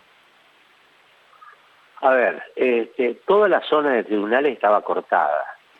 Es decir, este, la calle Talcahuano, Uruguay, La Valle y Tucumán no se podía acceder al, edificio, ¿no? Todo estaba cerrado por la policía que tenía un control muy estricto. Yo recuerdo que el día que comenzó el juicio hubo una marcha, pero no en tribunales, pero hubo una marcha de las organizaciones. Y recuerdo también que en la mitad del juicio, cuando empezó a, a, decirse o a publicarse en los diarios de que no iba a haber más juicios que este o que podía sobrevivir también una amnistía, yo recuerdo también que hubo alguna otra marcha, pero no en tribunales, ¿no? habrá sido en el Congreso o en Plaza de Mayo.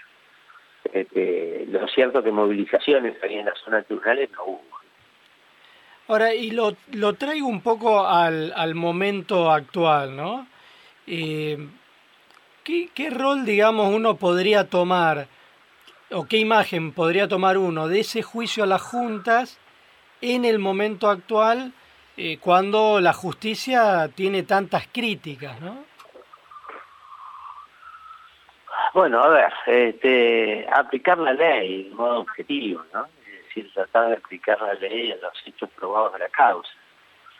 Este me parece que es el mejor reflejo, porque en realidad, este, más allá de sus características, obviamente fundacionales, monumentales, etcétera, fue un juicio, con lo cual se, se condenó sobre la base de elementos de juicio, sobre la base de pruebas, y donde no las había, se absolvió. Es decir, que y, también un juicio en el cual se respetaron eh, todas las, garantías del debido proceso. Por supuesto, la, defensa del juicio, la posibilidad de producir pruebas, en el sentido que inobjetable. Y me parece que estas cuestiones, que sinceramente son las cuestiones básicas en la justicia en el Estado de Derecho, son las que sería deseable que imperaran hoy, ¿no? Eh, sí, porque se habla bastante, por ejemplo, bueno, en el caso de Cristina Kirchner, la dificultad para juzgarla. Eh, por ejemplo, eh, los juicios, no sé, la causa de los cuadernos de las coimas, hace tres años que está elevada a juicio oral y el juicio oral no arranca. y hubo otros juicios que tenían que ir a juicio oral y decidieron tampoco hacerlos. ahí uno ve como que quizá está trabada la justicia en algunas causas que tienen que ver con, por ejemplo, la vicepresidenta Cristina Kirchner.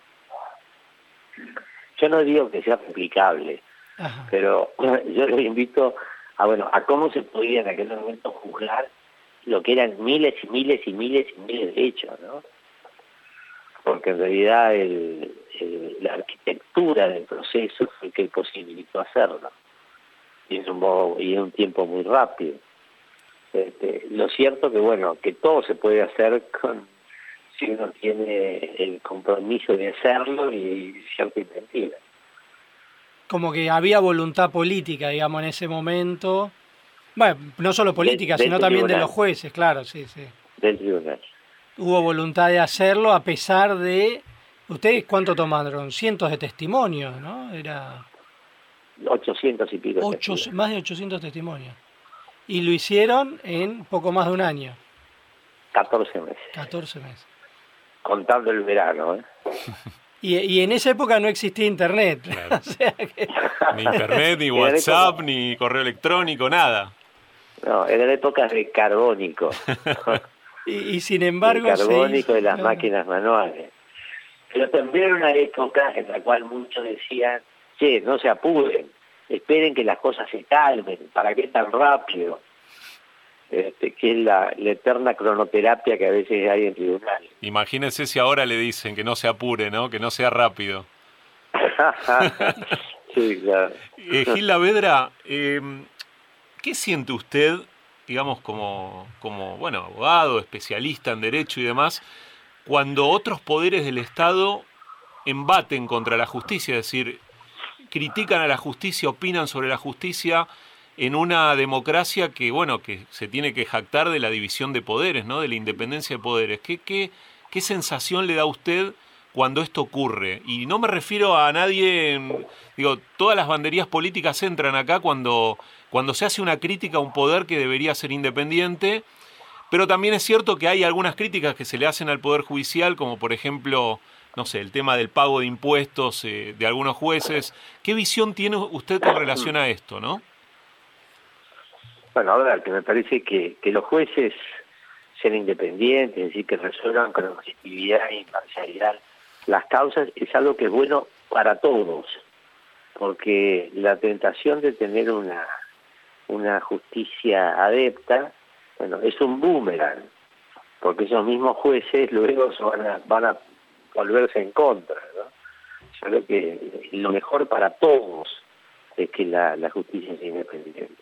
Y por supuesto los jueces también tienen que tener, este, no solamente obviamente hacer respetar su independencia, sino también tener comportamientos más adecuados a su condición. Ahora, ¿y cómo ve ahí el conflicto entonces que planteó el gobierno con la Corte Suprema y el Consejo de la Magistratura específicamente? Me parece que tienen directa relación con las causas que le preocupan, ¿no? Me parece que no es que haya una preocupación del gobierno por la situación de la justicia, sino por la situación de las causas que lo afectan. Eh, no, no hay ninguna iniciativa tendiente a tener una justicia eh, que le interese más al justiciable o que resuelva los problemas de la justicia que pueden involucrar a la gente. Eh, y estos, por supuesto, se enmarca en la, cuestión de la Corte o bueno, el Consejo. En Contacto Digital estamos hablando con Ricardo Gil Lavedra, abogado, exdiputado, exministro de Justicia y Derechos Humanos de la Nación, ex juez de los tribunales que juzgaron a las eh, juntas militares. Eh, Gil Lavedra, yo le, quería preguntar eh, con relación a ¿Por qué cree que el juicio de las juntas es un caso de estudio a nivel mundial? O sea, ¿qué ingredientes tiene con relación a otros momentos de la historia reciente eh, y qué puede aprender la humanidad con relación a este juicio? Bueno, por su carácter inédito. Este, fue la, primera vez que un tribunal civil juzgó delitos de una dictadura saliente y dio lugar en el derecho internacional de derechos humanos a la justicia transicional hay un libro de una profesora de la Universidad de Harvard, eh, Katrin Sinking, que hace un análisis tanto de las comisiones de la verdad como de la justicia transicional en distintos continentes, ¿no? en África, en Asia, en América, en Europa del Este, y llega a la conclusión de que el, punto de arranque, el, punto inicial, fue el caso argentino, que luego se lo por todo el mundo. Este, por eso es es, este, es visto de esa manera en otras partes del mundo, ¿no? porque fue la primera vez y porque dio origen a un movimiento muy vasto. Ahora, y en, sintonía con eso, eh, vio que ahora también hay toda una discusión respecto al juzgamiento de las cúpulas guerrilleras. Eh, es como que esa parte eh, hay poca información, ¿no?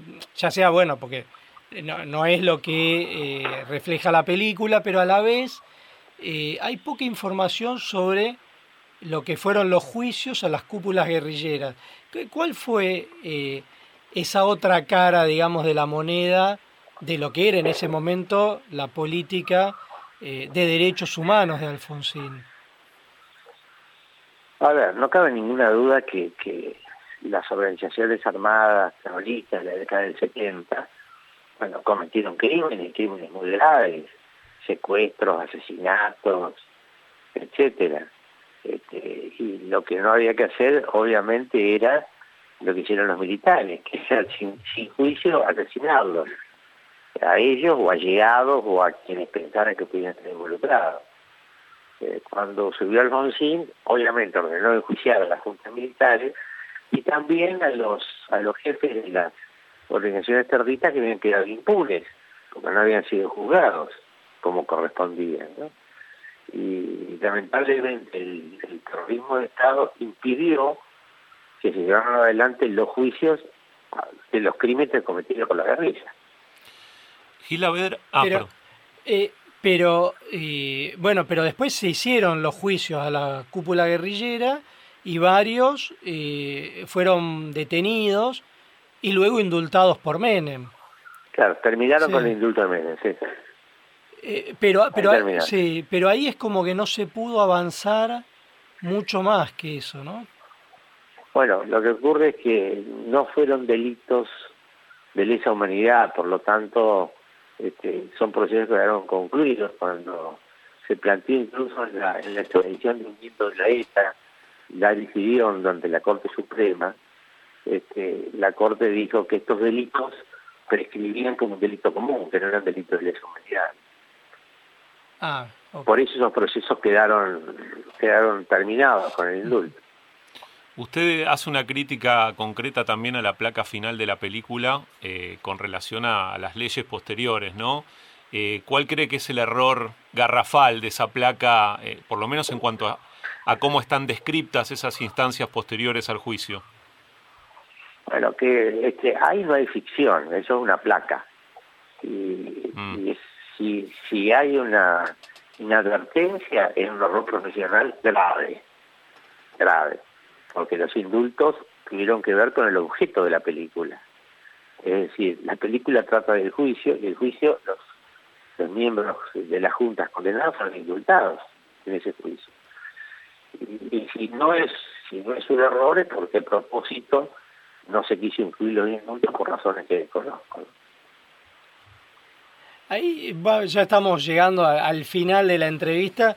Le quería preguntar por qué el miércoles 7 de diciembre va a ser la presentación del libro La Hermandad de los Astronautas en el Salón de Actos de la Facultad de Derecho de la UBA y van a estar junto con Carlos Arlanián, Guillermo Ledesma y Jorge Valer Garaos, que junto con usted son los cuatro jueces eh, vivos del juicio a las juntas. La moderación va a ser de Carlos Pañi y, y bueno, ¿cuál va a ser la presentación? O sea, cómo está organizado para ese día la presentación del libro. No, muy sencilla, es este una se va a pasar un video breve con imágenes pero del juicio puro, ¿no? Imágenes del juicio y después va a ser con comentarios de España y entrevista con nosotros. Bueno, muy interesante, o sea que ya invitamos a los oyentes ¿Va a ser con entrada abierta o tienen, bueno, que... Eh, ¿Cómo puede la gente asistir? ¿Va directamente a la facultad? ¿Se tienen que...? Creo que abrir un registro, creo que abrir un registro en la facultad. Ah, perfecto. Entonces le decimos que averigüen, pero en principio es el miércoles 7 de diciembre a las 5 de la tarde en la Facultad de Derecho. Es correcto. Bueno, muchísimas gracias, Ricardo. Muy, Muchas gracias a ustedes, y un abrazo. Bueno, y felicitaciones también eh, eh, por todo lo que hizo. Realmente es eh, un honor poder entrevistarlo. Muchísimas gracias, hasta luego. Hasta luego. Bueno, hablábamos con Ricardo Gil Lavedra, juez del juicio de las juntas, y como decíamos recién, van a presentar el libro el miércoles 7 de diciembre a las 5 de la tarde. Hacen contacto digital Alejandro Alfie, Gastón Reutberg y Cecilia Domínguez, con la producción periodística de Sol Giorgetti y Facundo Raventos. Hasta las 17 por Radio Rivadavia, AM630. Bueno, y ya estamos llegando al final del programa. la verdad, fuerte, ¿no? Esto de Gil Lavedra, lo que él planteaba. Sí, qué, qué interesante tener eh, su mirada sobre ese momento, ¿no? Eh, digo, no tener un documental, no tener una película, tener la palabra, el testimonio directo de alguien que la vivió de adentro, junto con otro grupo de jueces valientes y por supuesto el trabajo de los fiscales. Pero me, me pareció interesantísimo cómo ilustró esto de cuál era la movilización que había realmente en la calle, en la zona de tribunales. Que estaba todo cerrado. Exacto, todo vallado, ¿no? Eh, todos los datos que dio también y, también cómo se la jugó eh, en, términos de cómo cree que tiene que ser hoy el trabajo de la justicia, ¿no? Un poco volver a las fuentes, dice, ¿no? Probar con el dato, con la información. Vos sabés que cuando se hizo la cena en Poder Ciudadano, donde le hicieron un agasajo a él y a los otros tres jueces del juicio de las juntas, también dio un discurso ahí Ricardo Lorenzetti, el juez de la Corte Suprema de Justicia. Y él lo que planteó en ese agasajo era que tenía que servirnos como un faro el juicio a las juntas para poder avanzar hoy día con los juicios contra la corrupción. Así lo planteó Lorenzetti. Que tenía que servir como un faro para que hoy día se puedan avanzar en los juicios contra la corrupción. Y a mí me parece que en ese sentido, bueno, la justicia va a tener que avanzar muchísimo porque eh, nosotros estamos viendo que la causa del cuaderno de las coimas hace tres años se elevó a juicio oral y todavía no arrancó ni tiene fecha para arrancar. Y algo interesante que decía Gil Lavedra, ellos hicieron el juicio en 14 meses, pero Con aparte... esa cantidad de, de, testimonios que tuvieron que tomar, ¿no? Y de pruebas a adjuntar. Claro, pero ellos además dijeron, tenemos que hacerlo a la velocidad del rayo. ¿Viste esa frase que dijo de hacerlo a la velocidad del rayo? No tenían internet, no tenían digitalizado nada, tomaron más de 800 testimonios. Entonces ahí te das cuenta, bueno, cuando la justicia quiere realmente avanzar en un juicio y cuando pasa algo como ahora, que todos los juicios de corrupción, a ver, el promedio de los juicios de corrupción, 14 años. 14 años. Y hay juicios que ni se realizan. Sí, el proceso de, modernización de la justicia en los próximos años tendría que contemplar estas cuestiones, ¿no? O sea, eh, todavía uno tiene la imagen de la justicia como ese lugar, ¿no? de, escritorio, medio gris, lleno de papeles por todos lados. Bueno, hoy la tecnología también permite acelerar algunos procesos, pero como vos decís, sin decisión no hay tecnología que valga. Es decir, ahí es más el método y el coraje para llevar adelante un proceso en los tiempos lógicos y no tanto la tecnología. Ahora, todo este grupo de trabajo del juicio de las juntas, sin tecnología tuvo la decisión, tuvo el coraje en circunstancias además, país que eran muy distintas a las de ahora, donde todavía había miedo. Bueno, Gil Lavedra relató las amenazas que también sufrieron. Uno tal vez ve las amenazas a los fiscales, pero los juicios, los jurados, perdón, los jueces de los tribunales también sufrieron amenazas. Sí, claro. Eh, ahora tal vez esas amenazas no se dan de manera tan explícita como en ese momento. Tenés la tecnología, pero falta el coraje, la actitud eh, y la energía para llevar adelante los procesos en los tiempos que la sociedad hoy está demandando. Es que realmente a mí lo que me, llama poderosamente la atención es cómo un juicio, cuando hay voluntad política, se puede llevar adelante y cómo cuando el gobierno y el poder, podríamos decir, no quiere que se avance con algo, no hay manera, porque en el juicio, por ejemplo, del cuaderno de las coimas, no es solo contra Cristina no. Ahí hay empresarios, ¿no? Hay por casi 100 empresarios. Por eso, Entonces, me da la sensación que ahí eh, también no se quiere avanzar porque si no quedaría al desnudo como no solo los funcionarios, sino también eh, decenas de empresarios pagaban las coimas. Porque cuando un funcionario cobra una coima, también hay un empresario que le está pagando. Entonces, uno ahí puede encontrar muchos justificativos acerca de por qué las pagaron, pero bueno, hay que hacer el juicio y poner todas las cartas sobre la mesa. Como dice nuestro colega Hugo Alconadamón, son las raíces de la corrupción, ¿no? Esas raíces que cuesta levantar y que generan también un mecanismo, ¿no? Que se va diseminando gobierno a gobierno, digamos, poder de turno a poder de turno y no se puede arrancar definitivamente. Esas son las cuestiones que a uno eh, lo desconciertan ¿no? de la, del, rumbo del país. Así que esto se repite y se repite y se repite. Y en el caso, como vos decís, de los procesos judiciales, son los que también tendrían que marcar eh, digamos, el ejemplo en algún punto, ¿no? De las cosas que no se pueden hacer por fuera de la ley. Y si esto no avanza en los tiempos lógicos, también la sociedad empieza a pensar qué tipo de justicia tenemos. Sí, me parece que en ese sentido es interesante eh, algo que hablábamos con Gil Lavedra, ¿no? que eh, fue un proceso histórico único el del juicio de las juntas, que realmente eh, no existía en ningún otro lugar de la Tierra, que en ese sentido Argentina eh, sentó un mojón de algo que arrancó en la Argentina, y me parece que con la corrupción tendría que ocurrir algo así, aunque ya vemos que en otros países hubo mano pulite, eh, en, Italia, bueno, en Brasil, todo lo que fue los juicios también que se hicieron ahí. Y la Argentina no, no logra arrancar con eso. También vemos que hay un sector de la política que dice, si la tocan a Cristina, qué quilombo se va a armar, como amenazando y diciendo, eh, no puede ser condenada, no puede ir a prisión, como poniéndola por encima de las leyes y de la justicia. No puede haber argentinos por encima de las leyes. Y así como en su momento los militares también amenazaron con que no podían ir ellos a prisión, me parece que en algún momento la justicia tiene que tomar la decisión de ir contra los poderosos, sea quien sea esa persona. Bueno, estamos, llegando ya al final del programa.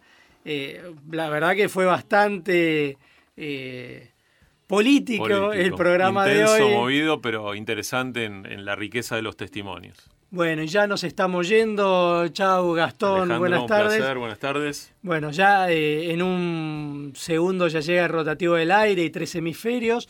Hoy estuvo en la producción periodística Facundo Raventos, muchísimas gracias. En la operación técnica eh, J. Castro y Camila González. En la edición estuvo eh, Matías Muñoz en redes sociales.